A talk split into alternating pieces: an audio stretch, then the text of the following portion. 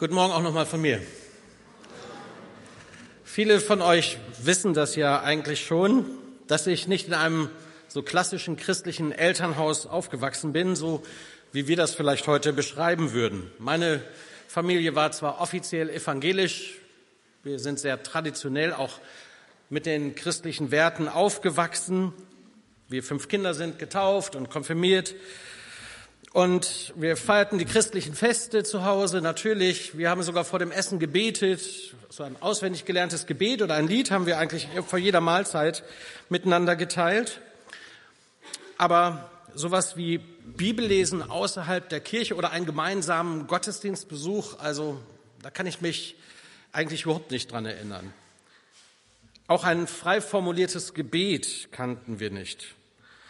Das Gott mich liebt, dass er einen guten Plan für mein Leben hat und dass man durch Jesus Christus diesen Gott persönlich kennenlernen kann, war mir völlig fern. Dass man eine Beziehung mit Gott leben kann, das habe ich alles erst im Alter von 15 Jahren kennengelernt. In einer Teenie-Gruppe einer kleinen freikirchlichen Gemeinde in Bielefeld, da komme ich gebürtig her, da habe ich das zum ersten Mal gehört und ich war etwas irritiert. Mein erster Gottesdienst in dieser freikirchlichen Gemeinde, da betete doch tatsächlich der alte Mann neben mir. Ein laut vernehmliches Gebet. Ich habe mich richtig erschrocken. Der fing an zu beten und das war bis dato nur der Pastor, der da von vorne gebetet hat. Aber es hat mich auch fasziniert, mitzuerleben, wie diese Leute in dieser kleinen Gemeinde ihren Glauben offensichtlich sehr authentisch, sehr für mich glaubwürdig lebten, mit alledem, was äh, ihr Leben ausmachte, sehr ehrlich waren, sehr offen auch das mit anderen zu teilen. Bis dahin war Glaube immer so eher Privatsache, hatte ich gedacht. Und hier erlebte ich was völlig anderes. Und dann habe ich das Evangelium, diese gute Nachricht von Jesus Christus zum ersten Mal für mich gehört, so ganz persönlich verstanden und bin dieser Einladung, ihn kennenzulernen, an ihn zu glauben, mich zu bekehren, eine Entscheidung zu treffen, sehr schnell nachgekommen. Ich habe mich mit 15 Jahren, vor mittlerweile 37 Jahren, diesem Jesus anvertraut und das hat mein Leben total völlig verändert, zum Guten.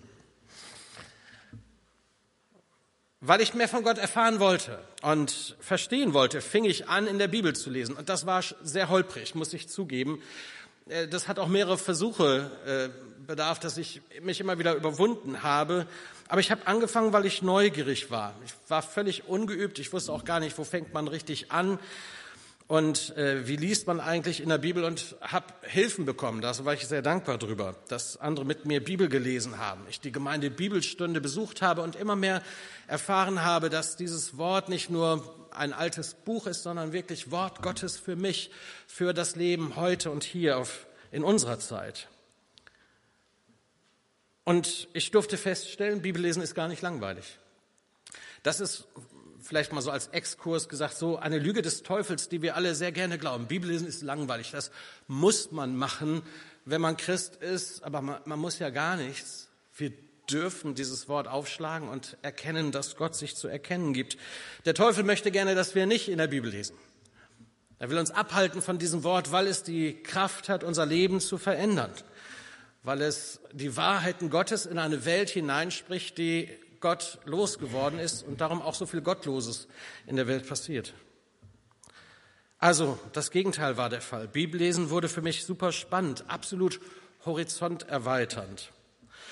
Und irgendwann landete ich beim Lesen äh, dann im Alten Testament auch im Buch der Psalmen oder dem Psalter, wie man ihn nennt, ist ja eigentlich so ein Liederbuch oder ein Gesangsbuch, Gebetsbuch der Gläubigen des Alten Bundes mit 150 Texten, Liedern, Gebeten, die zum Teil sehr persönliche Einblicke ins Leben, in die Gedanken, in das Glaubensleben, mit all den Fragen und Zweifeln, die die alttestamentlich Gläubigen hatten, auch ergibt. Und ähm, vielleicht ist es deswegen, weil es so persönliche Worte sind, dass die Psalmen uns auch immer sehr schnell sehr nahe kommen. Beim Pastor im Konfirmandenunterricht, so hieß das bei uns in Ostwestfalen, da mussten wir Psalm 23 auswendig lernen. Ich habe das gemacht und das war auch okay. Auswendig lernen konnte ich eigentlich ganz gut.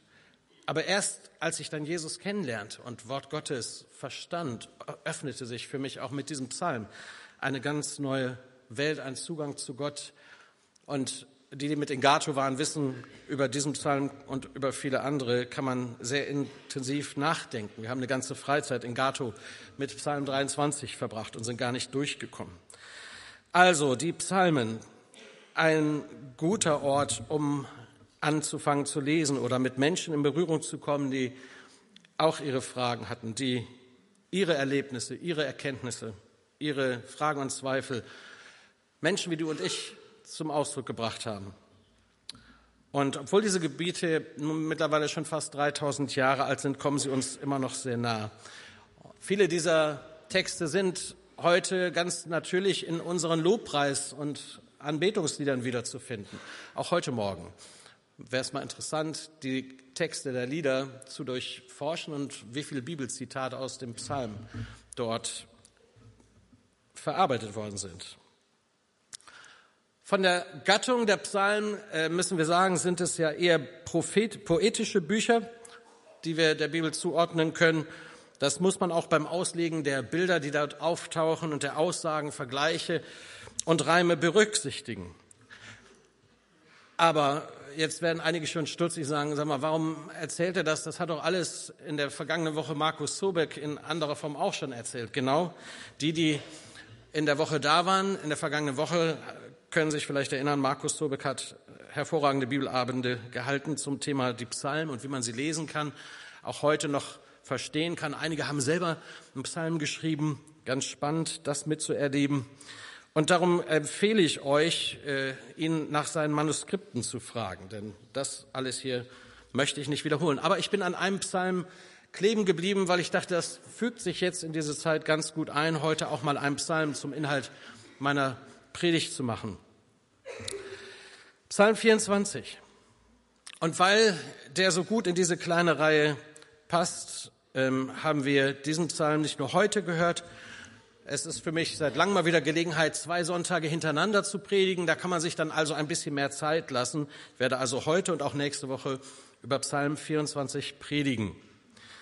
Zwei Predigten. Heute am Ewigkeitssonntag äh, zum Ende des Kirchenjahres und dann nächste Woche da fängt ja was ganz Neues an, ein neues Kirchenjahr, der erste Advent.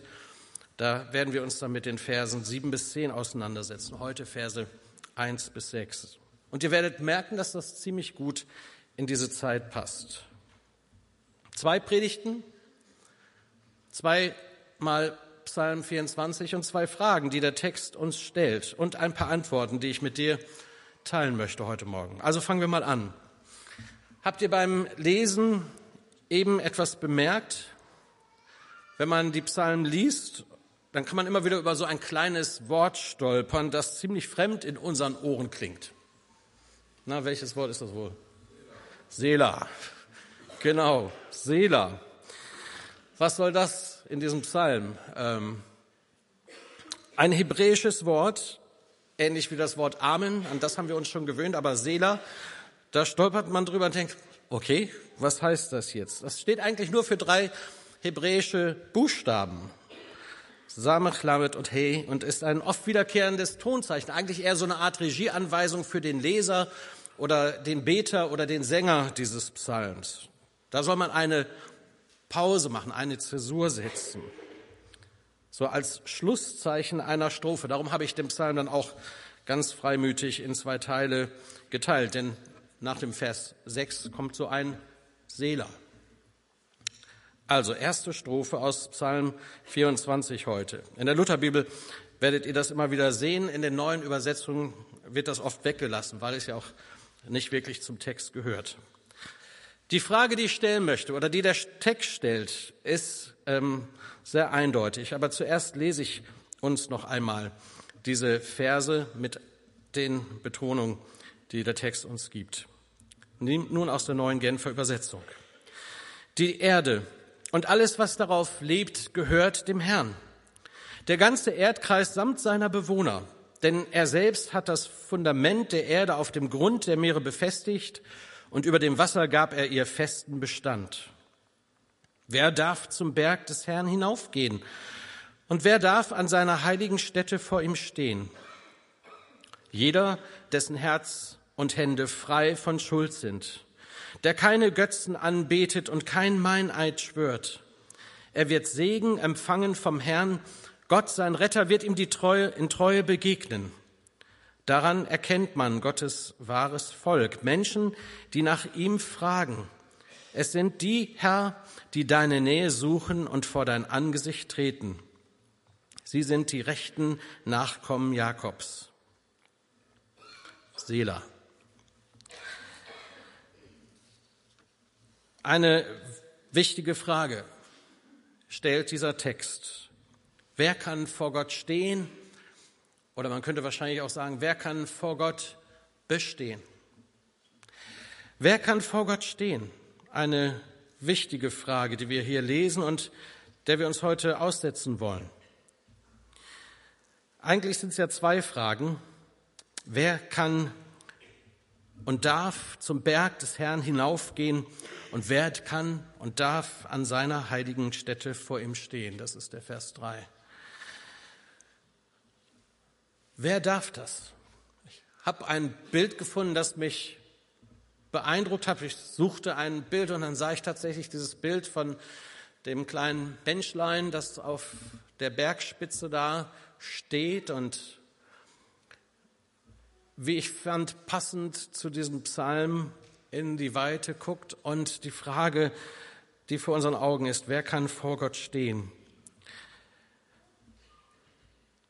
Wenn Gott wirklich der ist, und das ist mein erster Punkt, wenn Gott wirklich der ist, der er ist, oder von dem wir gerade gehört haben, den David in diesem Psalm beschreibt, dann ist wirklich die Frage, wer kann vor ihm bestehen? David erkennt ihn und bekennt ihn als den, der alles geschaffen hat, dem alles gehört, der alles weiß, dem, wie hat das Team vorhin mit uns gesungen, dem niemand das Wasser reichen kann, niemand ist ihm gleich. Er ist Gott. Und ich habe manchmal den Eindruck, je öfter wir von ihm reden, desto kleiner wird er für uns. Aber der Beter und die Beter im Alten Testament, im Buch der Psalmen scheinen genau das Gegenteil zu erleben. Je mehr sie von Gott erkennen, je mehr er sich offenbart, umso großartiger, wunderbarer, erstaunlicher ist es, diesem Gott zu kennen, von ihm zu hören. Wir meinen, wir haben Gott verdient. Wir meinen oft, Gott muss sich für uns klein machen. Wir meinen oft, wir haben, können Gott im Griff haben und ihn verfügbar machen für uns. Das wünschen wir. So beten wir auch manchmal. Im Alten Testament und auch bei den neutestamentlichen Betern sehen wir immer wieder diese Ehrfurcht vor Gott, die alles Singen, alles Beten, alles, was sie so schreiben, auch zutiefst durchdringt. Eine große Ehrfurcht vor Gott. Wenn Gott wirklich der ist, der er ist, und er stellt sich ja selber so vor, ich bin, der ich bin. Ich bin, der ich immer schon war. Ich bin, der ich heute bin und ich bin, der ich immer sein werde. All das schwingt mit, wenn Gott sich dem Mose zu erkennen gibt. Ich bin, der ich bin. Wenn Gott sich offenbart, dann werden wir still. Er ist der alles geschaffen hat, der selbst das Fundament der Erde legt. Nun könnte man, da muss man eben aufpassen, ja an den Text gehen und sagen, na ja, naturwissenschaftlich stimmt das ja nicht, was da steht, nicht? Aber wir sagen auch, wir sehen einen schönen Sonnenuntergang und müssten naturwissenschaftlich sagen, stimmt auch nicht. Ne? Welche schönen Gefühle gibt uns ein Sonnenaufgang oder Sonnenuntergang? Aber eigentlich sind wir mit der Welt es ja, die sich drehen. Die Sonne ist immer da, wo sie ist. Also diese bildliche Sprache will jetzt nicht naturwissenschaftlich etwas festmachen, sondern uns zeigen, wer der Herr ist, wie groß Gott ist. Das, was wir nicht zu tun imstande sind, das kann Gott. Er spricht ein Wort und es geschieht.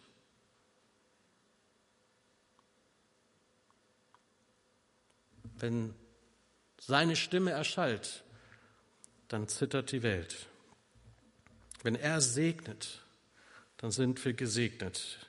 Er selbst, Gott, der Schöpfer Himmels und der Erde, offenbart sich. Wer darf zum Berg hinaufgehen? Wer darf an seiner heiligen Stätte vor ihm stehen?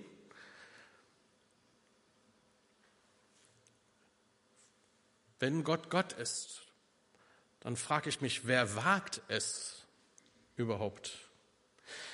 Der Berg war immer im alten Bund ein Bild, eine Begegnungsstätte mit Gott. So haben das ja viele erlebt.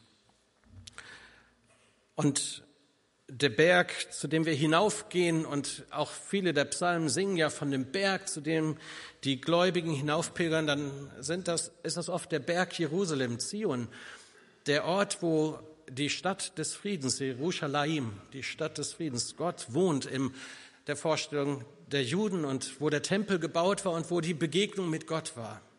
Viele dieser Lieder, die im Original eine Entstehung haben, haben ja in dem kultischen Leben der, des Volkes Israel dann auch ihren Platz gehabt. Lieder, die man gesungen hat auf der Pilgerfahrt nach Jerusalem zu den großen Festen, wo man Gott begegnete. Und weil man ihm nicht wirklich begegnen konnte, bedurfte es ja auch immer der Opfer. Tiere mussten sterben, damit man überhaupt in Gottes Gegenwart gehen konnte, weil Gott ist heilig. Wer darf an seiner heiligen Stätte vor ihm stehen? Also eigentlich ein unüberwindbares Geschehen. Eine Frage, die sich nur mit niemand beantworten lässt. Wer kann wirklich vor diesem heiligen Gott stehen und bestehen? Niemand. Niemand, wenn das wirklich die Voraussetzungen sind, die wir im Vers 4 bis 6 lesen. Ich lese sie für euch nochmal. Da wird ein Anspruch deutlich.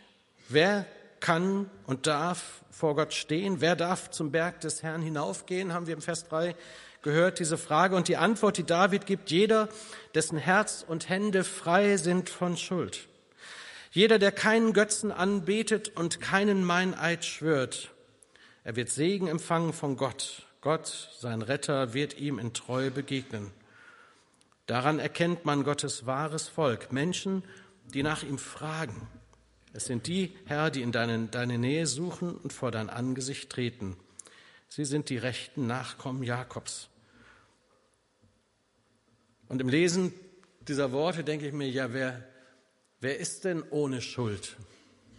Wessen Gedanken, welchen Hände sind denn wirklich rein? Wer ist noch nie von einer Lüge überführt worden? Wer hat noch nie die Unwahrheit gesagt? Wer kann vor Gott stehen? Nach Gottes Maßstäben, nach Gottes heiligen Geboten? Niemand. Aber auch im Alten Testament, im Alten Bund sieht Gott die Herzen der Menschen an. Auch im alten Bund offensichtlich sind es die Menschen, die nach ihm fragen, die nach ihm suchen, die ihm trotz allem eigenen Vergehen, trotz aller eigenen Schuld, trotz aller eigenen Unzulänglichkeit Herr sein lassen. Das ist ganz spannend, auch im Alten Testament zu finden, dass, dass auch da von Gott, dem Vater, die Rede ist, der barmherzig und gnädig ist, geduldig und von großer Güte. Äh, es gibt einige, die das gerne in Altes Testament und Neues Testament so aufteilen, aber Gott, auch schon im Alten Bund, hat ja einen Weg, hat ein Herz für die Verlorenen, hat ein Herz für die, die ihn wahrhaftig suchen, die sich auch ihrer Sündhaftigkeit, ihrer Fehler bewusst sind. Ganz spannend, auch das zu finden. Wer darf Gott sehen? Wer darf vor Gott stehen? Wer kann vor ihm bestehen? Und die Antwort, die wir so in Vollendung geben müssen, ist eigentlich niemand. Versuchen ja. Und da sind wir ganz schnell bei dem, was die Religion ja bis auf den heutigen Tag versuchen. Alle Religionen dieser Welt, die in irgendeiner Form Gott verehren oder Götter oder Gottes Vorstellungen oder höhere Mächte, die versuchen durch eigenes Streben, durch eigenes Tun, durch Leistung, durch Kasteiung Gott gnädig zu stimmen. Da sind es dann die Wallfahrten oder die Pilgerreise oder das Opfer. Da ist es dann das Geben und vielleicht sogar der Gottesdienstbesuch. Und ganz lösen tun wir uns davon ja auch nicht. Ich stelle auch in meinem Herzen immer wieder fest, dass, dass da immer noch so etwas ist wie, ich muss mich, muss doch vor Gott etwas leisten, um ihn gnädig zu stimmen. Äh, ich muss sonntags in der Kirche sein, ich muss regelmäßig stille Zeit machen. Und nicht nur einen Stuhl anwärmen, sondern auch wirklich was bewegen. Ich muss mitarbeiten und, und, und. Wir können auch in unserem Zuhause hier sehr schnell in so ein Leistungsdenken kommen und in so eine Religiosität, weil wenn ich viel tue und viel für Gott leiste, dann kann er mich ja beschenken, dann wird er äh, vielleicht auch gnädig sein. In den Religionen dieser Welt ist das so, aber das Buch Gottes, die Bibel sagt uns, unser Gott ist anders. Alles, was Menschen versuchen, so mit der Bewegung nach oben Gott Gutes zu tun, das kehrt Gott völlig um. Der Vater im Himmel schickt seinen eigenen Sohn, Jesus, in diese Welt. Jesus Christus kommt. Wie hat das mal Theo Lehmann gesagt? Jesus Christus ist der heruntergekommene Gott. Er kommt in diese Welt und begegnet uns auf Augenhöhe. Wir können nicht vor Gott stehen, aber weil Jesus Christus, Gottes Sohn, kommt, in diese Welt kommt und unser größtes Problem löst. Deswegen werden wir befreit. Da ist also ein Fall von oben nach unten und nicht menschliche Versuche, irgendetwas zu tun, zu leisten, zu erreichen, was dann Gott gnädig stimmen könnte. Nein, der Gott der Bibel, der Vater im Himmel, der schickt seinen einzigen Sohn in diese Welt, um uns deutlich zu machen, so sehr bist du und ich, so sehr sind wir geliebt. Gott kennt das Suchen in unserem Herzen, das Streben danach, heilig zu sein, ihm zu gefallen. Aber wir schaffen es nicht. Nicht in der Vollkommenheit. Und darum musste Jesus kommen. Darum äh, feiern wir Advent und Weihnachten und erinnern uns, Gott kommt in diese Welt. Das ist dann aber erst nächste Woche. Aber ganz trennen kann man das nicht, auch am Ewigkeitssonntag nicht. Diese Botschaft gilt auch heute, wo wir auch immer wieder einladen, ihn kennenzulernen, wie er wirklich ist. Wer kann vor Gott bestehen? Wenn Gott wirklich der ist, von dem wir in der Bibel lesen, dann müssen wir alle bekennen, niemand. Wir sind alle Sünder, so schreibt Paulus an einer Stelle. Wir ermangeln alle der Gnade, die wir vor Gott haben sollten. Wir kriegen es einfach nicht hin, gut zu sein, sündlos zu bleiben, den Anspruch Gottes und seiner Gebote einzuhalten. Aber dann kommt Jesus. Und durch ihn durch sein Sterben am Kreuz, in dem er alles auf sich nimmt, wird der Weg frei zu Gott. Wir wissen nicht, wie das gehen soll, aber wir dürfen das erkennen, weil Gottes Wort das sagt. Und dann steht da so ein Vers im Hebräerbrief, den ich mitgebracht habe, den ich noch lesen möchte mit euch. Blendest du ihn mal bitte ein. Wir wollen also voller Zuversicht vor den Thron unseres gnädigen Gottes treten, damit er uns sein Erbarmen schenkt und uns seine Gnade erfahren lässt. Das ist genau diese Umkehrung. Der Verfasser des Hebräerbriefs, der auch gerade für die Menschen aus dem alten Bund schreibt, um ihnen zu erklären, welche außerordentliche Stellung Jesus Christus hat, welch übernatürlich göttliches Geschenk es ist, dass Jesus gekommen ist dass er für uns sowohl das Opferlamm Gottes wird, das haben wir eben gesungen, aber auch der hohe Priester selbst ist, der sich selbst dahin gibt, damit wir frei und heilig mit Zuversicht vor den Thron Gottes treten können, auf dem Berg Gottes stehen können, dem Heiligen in seinem Heiligtum begegnen. Wir haben viel in diesem Jahr über die Herrlichkeit Gottes gesprochen und immer wieder ist es dieses Erschrecken über die Heiligkeit und die Unvergleichlichkeit dieses Herrn aber dann auch gleichzeitig seine Gnade, sein übergroßes Geschenk, seine Liebe, die uns berührt, seine Vergebung, die er uns anbietet. Als ich mit 15 Jahren diesen Schritt zum ersten Mal getan habe, da, da war das ein echter Neuanfang. Ja, ich durfte nochmal neu anfangen. Und ein ganz neues Leben hat sich aufgetan. Ich durfte mit Zuversicht vor dem Thron Gottes stehen. Es gibt ja immer wieder Leute, die heben dann den Finger und predigen und machen den Leuten Angst vor der Hölle und vor der ewigen Verdammnis und vor dem Tod und was dann kommt. Und das sind auch sehr wohl, an so einem Ewigkeitssonntag dürfen wir das ruhig mal benennen, Gedanken, die wichtig sind. Äh, das Leben hier und jetzt ist ja irgendwann mal vorbei und die Frage, wie wir vor Gott stehen, ist auch eine wichtige Frage. Wenn das nicht geklärt ist, haben wir alles verloren. Egal, wie viele Werte wir uns hier im Leben anhäufen. Aber dann erkennen wir dieses Geschenk Gottes, der uns durch Jesus freikauft, der uns den Weg frei macht. Jesus Christus kommt, um die zu suchen und zu retten, die verloren sind. Wer ihn sucht, die, die nach ihm fragen, würde vielleicht David hier an dieser Stelle uns noch mit auf den Weg geben, die sein Angesicht suchen. Das sind die rechten Nachkommen Jakobs.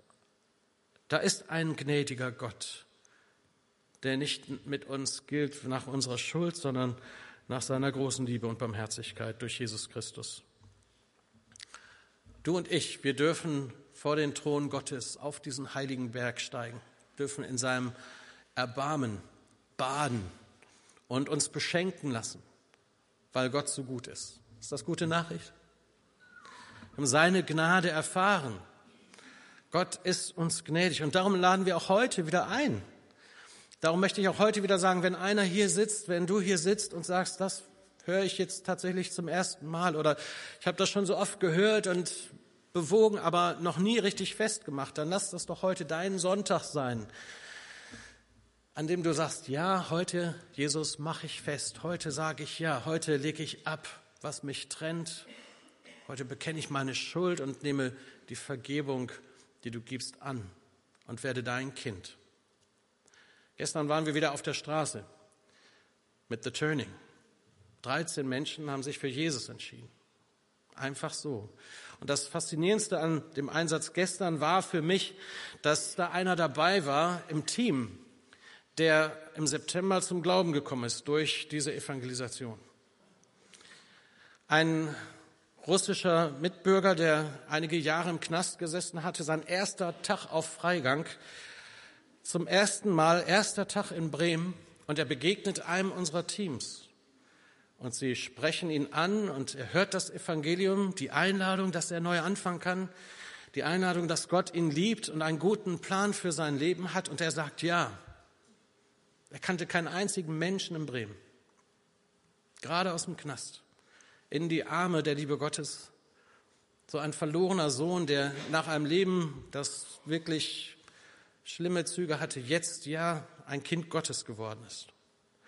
Und dann durch die Menschen, die er da kennengelernt hat, auch eine Wohnung und ein Zuhause, eine Gemeinde gefunden hat innerhalb von wenigen Tagen. Und jetzt, zwei Monate später, ist er mit auf der Straße und führt andere Menschen zu Jesus. Hammer, ne?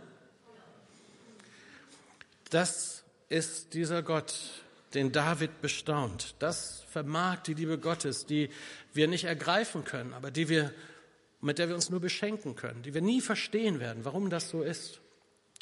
Und ähm, ich habe ihm schon gesagt, irgendwann hole ich dich mal zu mir in unsere Gemeinde und dann erzählst du mal, wie dir das passiert ist. Er hat das gestern so in kurzen Worten gemacht und da ging mir richtig ein Schauer über den Rücken und dass die Familie, die Gemeindefamilie, in der er jetzt zu Hause ist, sich auch so unvoreingenommen ihm jetzt annimmt und äh, seinen Weg begleitet mit Jesus.